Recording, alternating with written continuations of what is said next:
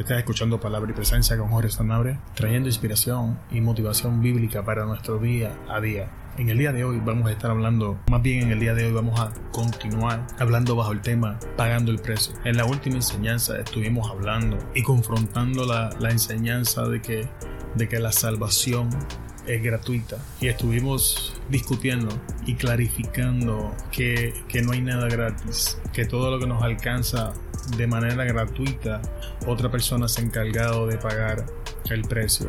Y en el día de hoy vamos a continuar hablando de esa enseñanza, pero vamos a estar hablando ahora más, más directamente en cuanto al costo de la salvación. Vamos a estar profundizando eh, no solamente los eventos, sino ahora el costo de la decisión que Dios toma en cuanto a redimir el hombre. Y vamos a estar usando el versículo en Éxodo capítulo 13, versículo 13.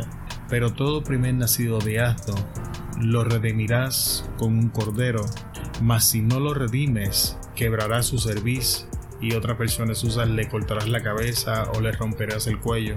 Y todo primogénito de hombre de entre tus hijos lo redimirás. Y a modo de introducción vamos, vamos a repasar algunas de las cosas que estuvimos hablando en el último episodio. La Biblia nos enseña que la ley tenía animales inmundos y animales limpios y que cuando un animal inmundo nacía, un animal limpio tenía que ser sacrificado para redimir el, el, animal inmundo y si la redención no acontecía había que romperle el cuello, romperle la cerviz o cortarle la cabeza. Independientemente, todo, no importa la definición o la, la edición de la Biblia que estés usando, esto significa lo mismo. El animal inmundo tenía que morir si no era redimido con un animal limpio. Y entonces la Biblia nos enseña al final del versículo de que todo primogénito de hombre tenía que ser redimido, lo que significa que un animal limpio tenía que ser sacrificado para redimir al hombre. Y hablábamos que en el huerto del Edén, cuando Adán y Eva toman la decisión de comer del huerto, pasan de un estado de limpieza a ser inmundos y que Dios ahora tenía que tomar la decisión de si redimía al hombre o lo dejaba morir. Y obviamente estamos aquí en el día de hoy, así que sabemos que la decisión de Dios fue redimir al hombre para la gloria de su nombre. Pero mi mayor conflicto es que durante años han enseñado que la salvación es gratuita y esto no es cierto. E, e, es necesario que entendamos el precio que costó la salvación, la, la, profundidad de los eventos que acontecieron, las decisiones que tuvieron que tomarse para que el hombre pudiese ser redimido, porque si no apreciamos estos eventos, si no apreciamos este costo, si no apreciamos estas acciones de parte de Dios para favor nuestro, es imposible que, le demos el valor y la importancia y sobre todo el lugar en nuestra vida que la salvación merece.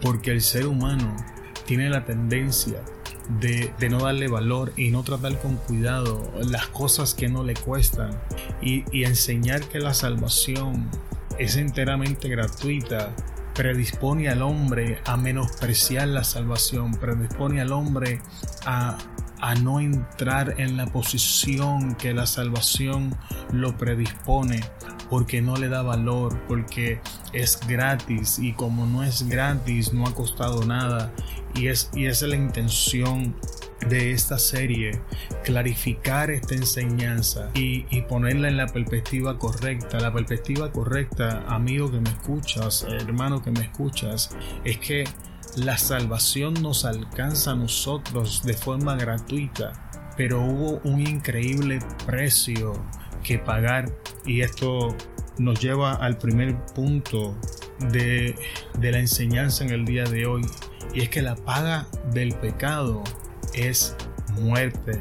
Es importante que esto se entienda porque cuando el hombre peca, cuando el hombre decide hacer uso de su libre albedrío o intencionalidad para rebelarse ante la instrucción que Dios le había dado que no coma del árbol de la ciencia del bien y del mal, porque ciertamente morirás. Dios estaba hablando y estaba dando la condenación o la retribución justa del pecado, lo que significa que cada vez que pecamos somos merecedores de muerte porque esa es su paga. E, e, esa, esa acción de pecar, esa acción de rebelarnos. De hecho, la Biblia define pecado con algo muy simple. Es saber hacer lo bueno y no hacerlo esto es pecado. Significa que cada, cada vez que Dios trae conocimiento a nuestras vidas, conocimiento bíblico, conocimiento de la palabra y abre nuestros horizontes eh, bíblicamente hablando, somos responsables de esta información, somos responsables de la aplicación de esta de, esta nueva información que llega a nuestra vida y cuando no lo hacemos, la Biblia dice que algo tan sencillo como saber hacer lo bueno y no hacerlo es pecado. Y cada vez que el hombre peca, la retribución de esta acción es muerte. Es por eso que como una sombra de lo que iba a acontecer aún en el mismo huerto del Edén, Dios toma unos animales.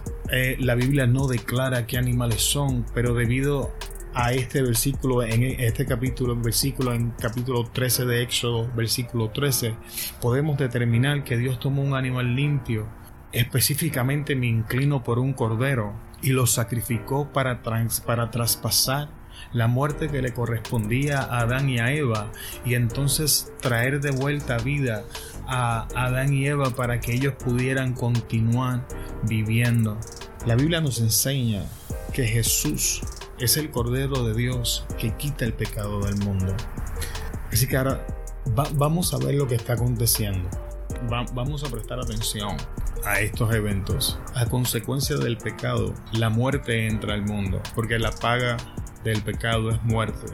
Y desde Adán hasta Cristo, el pecado reina y por ende la muerte está reinando. Entendamos que cuando la Biblia habla de muerte, no es muerte física, la muerte física es la manifestación de una condición espiritual. La verdadera muerte, bíblicamente hablando, habla de la desconexión del hombre con Dios. Porque cuando el hombre es creado, es creado para estar en armonía y en comunión con Dios. Y el pecado sencillamente desconecta al hombre de Dios. Esto lo vemos en la enseñanza de Jesús cuando dice, yo soy la vid verdadera, ustedes son los pámpanos. Así como los pámpanos no pueden hacer nada separados de la vid, ustedes no pueden hacer nada separado de mí.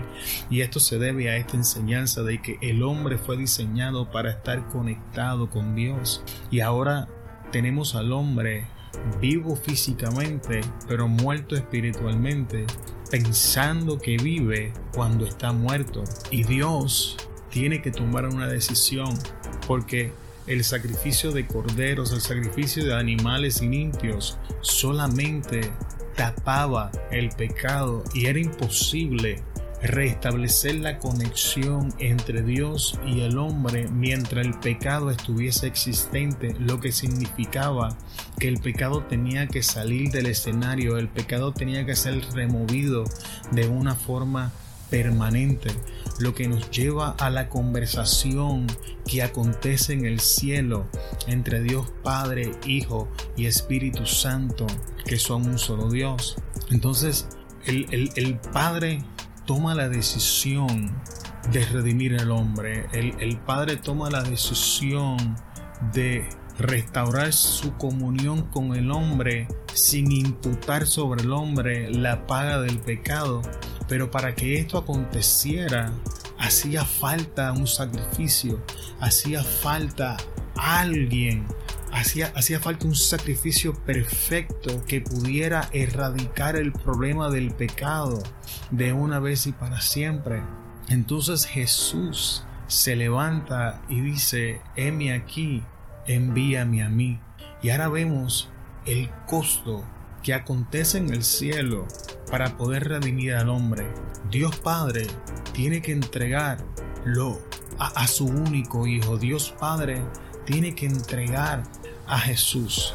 Dios Padre tiene que entregar lo más valioso para Él, para redimir al hombre que se rebeló en su contra. Por eso que Juan 3:16 nos enseña, porque de tal manera amó Dios al mundo, que ha dado su único Hijo para que todo aquel que en Él cree no se pierda, mas tenga vida eterna. e, es importante que entendamos esto porque si no entendemos esta enseñanza, vamos a fallar en ver la verdadera naturaleza bíblica de Dios. Porque vemos a Dios bajo un lente distorsionado. las personas, de hecho muchas personas tienen el gran problema de que no, no saben dividir la Biblia correctamente y entonces viven bajo la gracia con la imagen de un Dios bajo la ley y esta visión está distorsionada. E, esta visión no es correcta. La visión de Dios en la ley está diseñada para mostrarnos a nosotros la severidad del pecado, para mostrarnos cómo Dios trata a, un, un, hombre, a una creación que se revela ante ella, para mostrarnos la severidad del pecado y la intolerancia de Dios.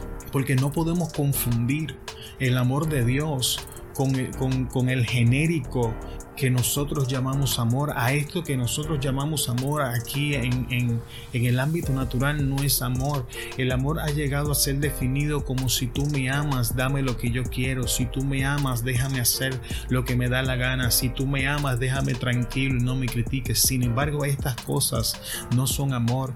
Esto es un amor distorsionado. Es un amor que ha sido corrompido por la naturaleza del pecado. Es, es un amor que ha nacido por la desconfianza conexión del hombre que no está viviendo en la pureza de lo que es verdaderamente amor. Es por esto que vivimos en unos tiempos donde la gente tiene la capacidad de llamar bueno a lo que es malo y llamar malo a lo que es bueno. Por eso es que vivimos en unos tiempos donde la gente no quiere ser confrontada, donde la gente no quiere escuchar la verdad, donde la gente no quiere escuchar la necesidad de volverse a su creador, donde la gente no quiere eh, escuchar ni entender las consecuencias de vivir separado de Dios, donde la gente se alimenta de argumentos, excusas y pretextos para justificar las cosas que están haciendo y hacen un sinnúmero de cosas que realmente son totalmente ridículas en el nombre del amor. Mire, mire, mire lo que le quiero explicar. En, el nombre de Dios se ha perseguido gente, en el nombre de Dios se ha matado gente, en el nombre de Dios se ha discriminado, en el nombre de Dios han acontecido eh, episodios racistas en y todo esto en el nombre de Dios. Sin embargo, esta es la imagen distorsionada que el hombre ha creado de Dios, no la imagen bíblica. Y ahora si vamos a la Biblia y volvemos a leer Juan 3:16, porque de tal manera amó Dios al mundo que ha dado su Hijo unigénito Dios, amó a su creación a tal punto que estuvo dispuesto a dar lo más valioso para él, que estuvo dispuesto a dar su único hijo, el único que tenía, y ponerlo en la línea para que su creación regresara a él. Y esto lo vemos en el Antiguo Testamento. Si acontece en el Nuevo Testamento, tiene que haber una sombra de esto en el Viejo Testamento, porque el Viejo Testamento es la sombra del Nuevo Testamento. Entonces vamos ahora a la historia de Isaac de Abraham e Isaac. Dios le dice a Abraham, Abraham, levántate, toma tu hijo, tu único. Note bien que Dios especifica, toma tu hijo, tu único, ve al monte Moria y sacrifícalo. Y la Biblia nos enseña que Abraham se levantó temprano de mañana, tomó a su único hijo Isaac, tomó un grupo de hombres y salieron por el camino de tres días, casualmente tres días nuevamente, por el camino de tres días hasta llegar a Montemoria. Cuando estaban llegando al lugar que Dios le había indicado a Abraham, Dios le dice a los hombres, quédense aquí, el joven y yo iremos, adoraremos y regresaremos. Vamos a entender qué significaba Isaac en la vida de Abraham. vamos a profundizar para que usted entienda que Dios a través de esta historia nos está dando un espejo o una sombra que, que más o menos representaba lo que Dios estaba dispuesto a poner en la línea para nosotros, por, favor y amor a nosotros. Abraham tiene un solo hijo de la promesa, que es Isaac. Pues la Biblia nos enseña que Abraham tuvo Ismael y después de Isaac tuvo otros hijos. Sin embargo, tenía un solo hijo de la promesa, un solo hijo que Dios había prometido, un solo hijo. Isaac era el heredero y el responsable de tomar la promesa y llevarla al próximo nivel. Y Dios le está diciendo a Abraham que sacrifique lo único capaz de tener, de, que representaba el compromiso y la promesa de Dios en su vida y lo, lo sacrificara para Dios. La Biblia nos enseña que Abraham tomó lo más valioso para él y puso a su hijo en el altar. Y cuando levantó el cuchillo, Dios le dijo, Abraham, detente, ya sé que me temes y me amas, porque no me has negado a tu hijo, tu único hijo. Dios encontró un hombre que estaba dispuesto a hacer por él lo que Dios estaba dispuesto a hacer por la humanidad. Y esto es poderoso, amigo. Cuando Abraham está haciendo estas cosas, las estaba extendiendo para nosotros. Por amor a Abraham, que ha sido el único hombre en toda la historia bíblica que estuvo dispuesto a entregar lo único que tenía, su único hijo, por amor a Dios, Dios, por amor, entrega su único hijo para nosotros. Gracias a Abraham, nosotros somos partícipes de esta promesa. Ahora vamos a ver las diferencias entre Dios y Abraham. Abraham hizo todas estas cosas convencido de que Dios era tan poderoso que podía levantar a Isaac su hijo aún de entre los muertos y el escritor de los hebreos nos enseña de donde el sentido figurado le recibió. Sin embargo, cuando Dios entrega a Jesús, Dios no podía confiar en otra persona. Dios no podía recargarse en otra persona. Por eso lo vemos cuando jura con Abraham la llegada de Isaac. Dios dice, no encontrando nadie más alto por quien jurar, juró por sí mismo. Significa que Dios tenía que cargar el peso de su decisión él mismo. No había con quien compartir la carga. No había otra persona en quien recostarse. No había otra persona con quien compartir el sufrimiento. Así que Dios tuvo que tomar responsabilidad tanto de la decisión como del sufrimiento, como de la carga, como del peso de esta decisión de entregar a su único hijo para que muriera y nosotros seamos salvos. Dios tuvo que cargar todas estas cosas mientras al mismo tiempo levantaba a Jesús de entre los muertos. Tenemos que entender que Dios no nos pide nada que Él no haya hecho primero. De hecho, vamos a llevar esto más profundo. Dios no nos pide nada que Él no nos haya capacitado para hacer. Así que ahora estamos sabiendo desde la perspectiva del Padre todo lo que el Padre estaba poniendo en la línea por la salvación del hombre. Y permítame preguntarle, ¿todavía piensa que la salvación es gratuita? ¿Todavía ve la salvación de la misma manera? Tenemos que cambiar nuestra perspectiva. Vamos, estamos viendo el precio que el Padre tuvo que pagar para redimir al hombre. Tuvo que entregar lo más valioso que tenía. Tuvo que poner en la línea su único hijo Jesús como si esto fuera poco, tuvo que tolerar el sufrimiento, el dolor que un padre pasa al ver a su hijo pasar eso por él solo porque no tenía en quien recostarse. Ahora vamos a pasar a esto, vamos a llevar esto a la, a la próxima dimensión, vamos a ver los beneficios, los beneficios de la salvación antes, antes de entrar en el costo que esto, que esto le, le, trae al, al, Espíritu Santo y a Jesús, el costo que estas dos, entidades tienen que pagar ahora para que el hombre sea redimido. vamos a ver los beneficios de, de esto. Como consecuencia, Jesús quitó el pecado del mundo. Significa que hoy el pecado no es el problema. Te voy a decir la verdad. Cuando Cristo murió en la cruz, Él redimió el mundo entero. El pecado del mundo entero ha sido redimido. Cuando Jesús enseñaba, entrar por la puerta, hablaba de Él mismo. Cuando Jesús enseñaba, entrar por el camino angosto que te lleva a la salvación, hablaba de sí mismo. Él, no hablaba de que nosotros tuviéramos que pagar ningún precio, no, no era eso lo que se refiere. De todos los caminos que hay en el mundo, de todas las enseñanzas que hay en el mundo, Solo Jesús trae salvación al hombre, solo en Jesús hay redención con el hombre, solo a través de Jesús podemos reconectarnos con Dios y pasar de muerte a vida. Por eso Jesús enseñaba, yo soy el camino, yo soy la verdad, yo soy la vida y nadie viene al Padre si no es por mí. No importa cuán, cuán elaborados, cuán complejos sean las enseñanzas en el día de hoy, si no entramos por Jesús, no hay otro camino. Si no entramos por la puerta que se llama Jesús, no hay otro camino. Si no caminamos por este camino que se llama Jesús, no hay otro camino. Por eso Jesús enseñaba que angosto y cómodo es el camino que te lleva a la salvación, que te lleva a la perdición, perdón. Prestemos atención a la enseñanza bíblica, a lo que Jesús nos enseña. El pecado no es problema. Por eso hoy Dios puede ser Padre y no tiene que ser juez. Por eso hoy Dios puede manifestarse en la forma que se nos está manifestando, porque en Cristo Jesús ya no hay pecado. El pecado ya no es el problema. Ahora es la decisión del hombre el problema es la capacidad del hombre de elegir. Y la Biblia nos enseña que los pasos del hombre van de continuo hacia el mal.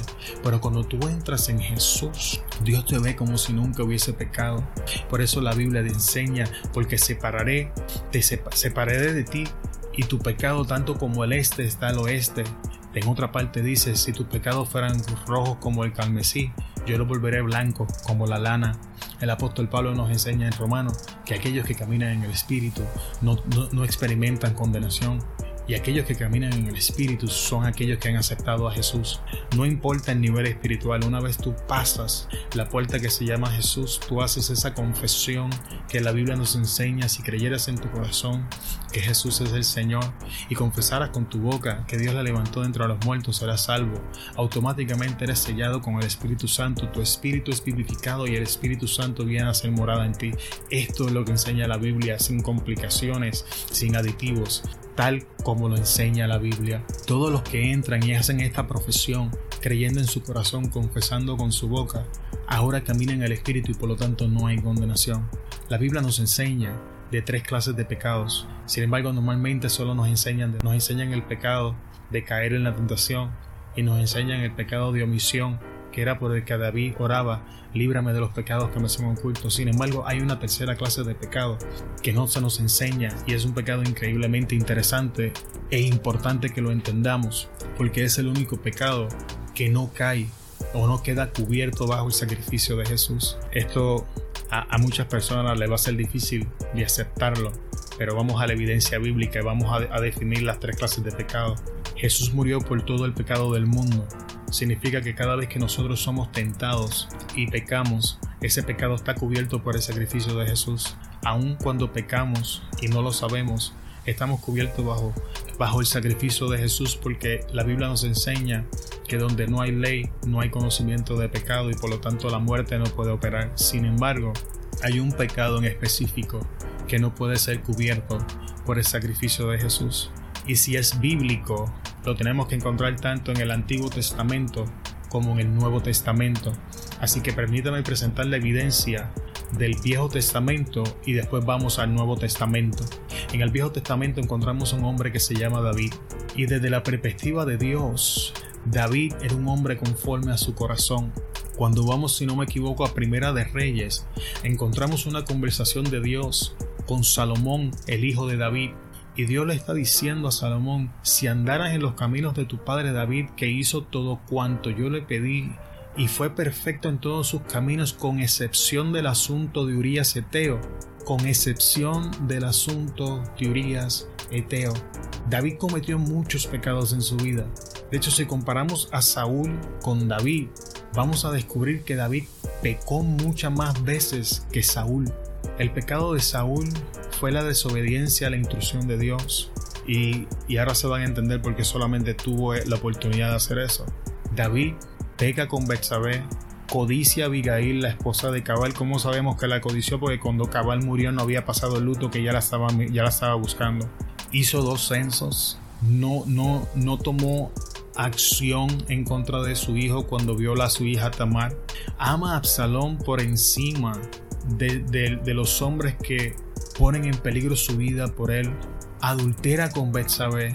Sin embargo, el único pecado del que Dios lo hace responsable es de la muerte de Urias Eteo, esposo de Betsabé.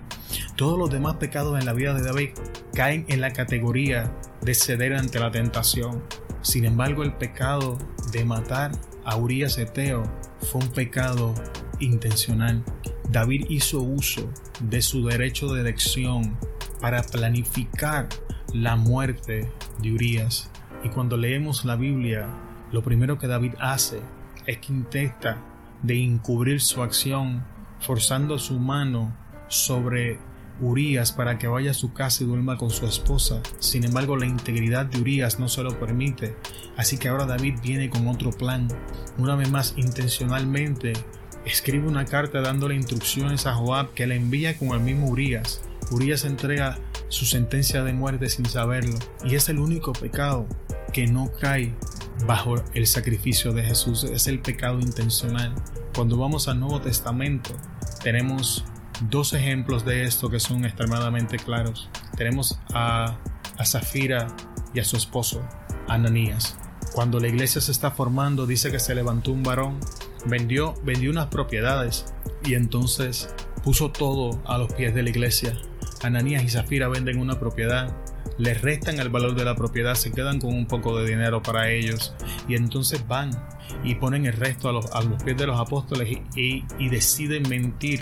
Usan su intención, su libre albedrío para mentirle. Lo que ellos no sabían es que le estaban mintiendo al Espíritu Santo y no a Pedro ni los apóstoles. Y es por esto que este es el primer ejemplo donde nos enseña las consecuencias del pecado intencional. El pecado intencional es juzgado en el momento, trae juicio de parte de Dios y la explicación para eso la tenemos en, el, en la epístola de los Hebreos donde el escritor de los Hebreos nos enseña que aquellos que pecan voluntariamente solo viven con una horrenda expectación de juicio porque Cristo no puede volver a ser crucificado por sus pecados. Y tenemos que entender este principio porque si no lo entendemos, entonces no vamos a poder hacer diferencia de la clase de pecado. El apóstol Pedro nos enseña en su epístola que el juicio empieza por la casa. Cuando leemos la Biblia nos damos cuenta de que cuando el pueblo de Dios pecaba intencionalmente, Dios automáticamente traía juicio sobre ellos. Y la razón por esto es por amor.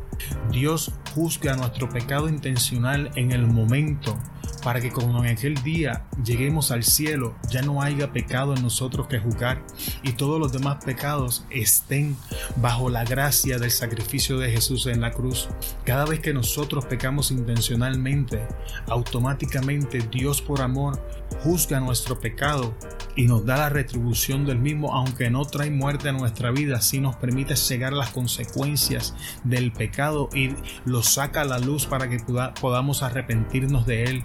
Y todo esto lo hace por amor para que en aquel día no haya un pecado por el que seamos condenados, no haya un pecado que nos excluya de entrar a la salvación que Jesús compró para nosotros.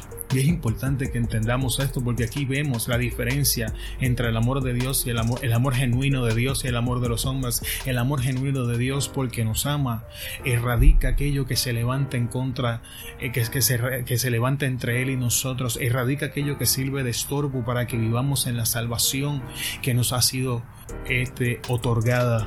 Ahora, vamos ahora a continuar con el precio que el, el Padre paga por nuestra salvación. El Padre tiene que presenciar todo el maltrato físico, verbal, emocional y espiritual al que Jesús tiene que ser expuesto para que pueda salvarnos a nosotros. El Padre está sentado en el trono viendo al Hijo ser maltratado por, el ejército romano, ser discriminado por su, su propio pueblo en, en el área humana, ser verbalmente maltratado, ser rechazado. Yo estoy plenamente convencido de que el Padre está esperando la oración de Jesús. ¿Por qué estoy convencido de esto? Porque cuando en el Getsemaní Pedro se levanta y le corta la oreja a Malco, Jesús le dice, ¿no sabes tú, Pedro, que si yo pido a mi Padre me manda una legión de ángeles para que luche por mí? El Padre estaba esperando que Jesús dijera ya no más. Imagina la clase de dolor que estaba experimentando ver a su hijo, que estaba esperando ese clamor. Jesús nos confirma esta enseñanza. Jesús nos dice, si yo pido al Padre, Él me manda ahora la ayuda que necesito. Pero no vamos a hacer esto para que se cumplan las escrituras. Este, este, esto, esto, te revela la magnitud de dolor que el padre estaba experimentando al ver a su hijo pasar todo lo que estaba pasando sin mover un solo dedo para defender a su hijo. Permítanme preguntarle a ustedes que son padres y madres, ¿podemos hacer nosotros lo mismo? Sabemos que no. Sabemos que si nuestro hijo está en necesidad, un padre y una madre responsable va a salir. A una naturaleza nos enseña que una simple gallina enfrenta a cualquier depredador para proteger a sus polluelos cuánto no más el Dios, creador de los cielos y la tierra, que por su palabra todo lo que vemos ha sido hecho y por su mano hemos sido creados nosotros. Mediten esas palabras. En, en lo próximo es, Dios Padre por primera vez en toda la historia bíblica experimenta desconexión de su Hijo Jesús. Durante toda la historia bíblica ha habido una conexión sólida y estable entre el Padre y el Hijo. Vamos a demostrar esto bíblicamente. Cuando Jesús se encuentra frente a Lázaro y le dice, te doy gracias Padre, y digo esto para que esta gente me escuche, no hay una oración verbal antes de ese momento. Había una conexión mental. Jesús estaba orando mentalmente y el Padre lo estaba escuchando y ya en esa conversación mental entre Jesús y el Padre, el Padre le había informado que iba a levantar a Lázaro de entre los muertos y ahora el producto de esta conversación es una declaración verbal que todos escuchan. Te doy gracias porque tú siempre me escuchas, pero digo esto para que los que están escuchando me lo sepan en ninguna parte Jesús hace una oración pidiéndole al Padre que levantara a Lázaro de entre los muertos. Todo aquello aconteció en la conexión mental que existía entre ellos, en ese lazo que, era profundo y no podía separarse. Y vemos esto durante toda la narración bíblica, esa conexión que existía entre ellos. Sin embargo, ahora vemos a un Jesús diciendo, Eloi, Eloi, lama sabactani. Dios mío, Dios mío, ¿por qué me has desamparado? Cuando el pecado del mundo, cuando todas las ofensas del hombre, son transferidas a Jesús, eh, acontece esa desconexión y el padre ya no puede relacionarse con su hijo como un padre, sino como un juez. Imagínese el dolor en esta transición en el padre, donde tenía que ver con los ojos del juez a su amado hijo, donde tenía que determinar sentencia sobre su amado hijo, donde ya no podía relacionarse con su hijo como padre, sino demostrar la severidad que el pecado traía sobre el hombre. Por favor, mediten estas palabras. Y por último, en el día de hoy, permítame presentarle el precio que Jesús paga para salvarnos a nosotros. La Biblia nos enseña que el primer precio que Jesús paga es que se despoja de ser semejante a Dios. El apóstol nos enseña que siendo semejante a Dios no fue algo a lo que tuvo para aferrarse, sino que se despojó de esa grandeza y descendió en forma de hombre. Y no tan solamente eso, humillándose hasta lo sumo, aprendió la obediencia hasta llegar a la muerte en la cruz. Por favor entienda esto. Tenemos a Jesús de naturaleza divina, despojándose de todas estas cosas y voluntariamente revistiéndose de un cuerpo humano. Ahora permítame compartir con usted las consecuencias de que Jesús se revistiera de una naturaleza humana. Número uno, tiene que nacer de una mujer. Número dos, nace con la naturaleza pecaminosa que heredamos de, de Adán. Número tres, queda sujeto a la ley de Moisés. Y el último es su humillación. No, no encuentro una comparación que haga justicia a lo que Dios hizo. Escuché una predicadora enseñar que era lo mismo que un hombre se convirtiera en una hormiga. Sin embargo, no encuentro la, la, predicadora también lo dice, no encuentro la comparación justa que el Dios de los cielos, Jesús, se humillara a sí mismo a tomar la forma de nosotros, a padecer hambre, a sufrir, a tener emociones, pasiones, deseos, de ser, de ser totalmente limpio, ahora ser santo en el espíritu, pero cargando una naturaleza carnal, de ser aquel que entrega la ley en las manos de Moisés, a quedar por debajo de la ley, porque la Biblia nos enseña que estaba sujeto a la ley. Por eso Jesús enseñaba, no he venido a abrogar la ley, sino a cumplirla. Es necesario entender que Jesús era 100% Dios en su espíritu, pero era 100% hombre en su naturaleza. Y en su naturaleza, Pablo nos enseña que estaba la ley del pecado. Por favor, entendamos la brutalidad de lo que Jesús hizo, sin contar entregar su vida y experimentar de primera mano aquel sufrimiento, mientras el Padre experimentaba todo este sufrimiento este, emocional, mientras el Padre experimentaba toda aquella tensión, todo, quién sabe el conflicto que el Padre estaba enfrentando, Jesús experimentaba no tan solamente el emocional, sino el físico, el verbal, el espiritual, Jesús estaba cargando en él con todo el sufrimiento del mundo, con todo el pecado del mundo, con toda la muerte del mundo.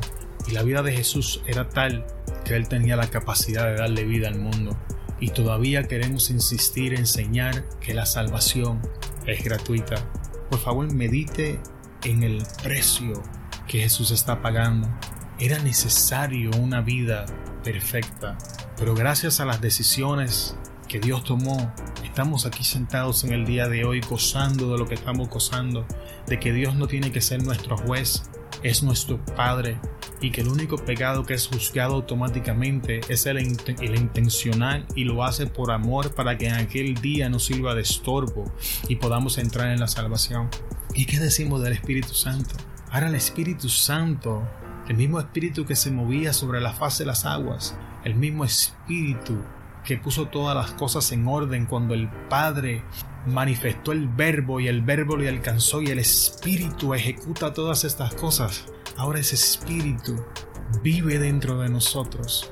El mismo Espíritu que resucitó a Jesús entre los muertos. El mismo Espíritu que levantó a Lázaro. El mismo Espíritu que eh, manifestó todos estos milagros de la mano de Jesús. El mismo Espíritu que creó el universo.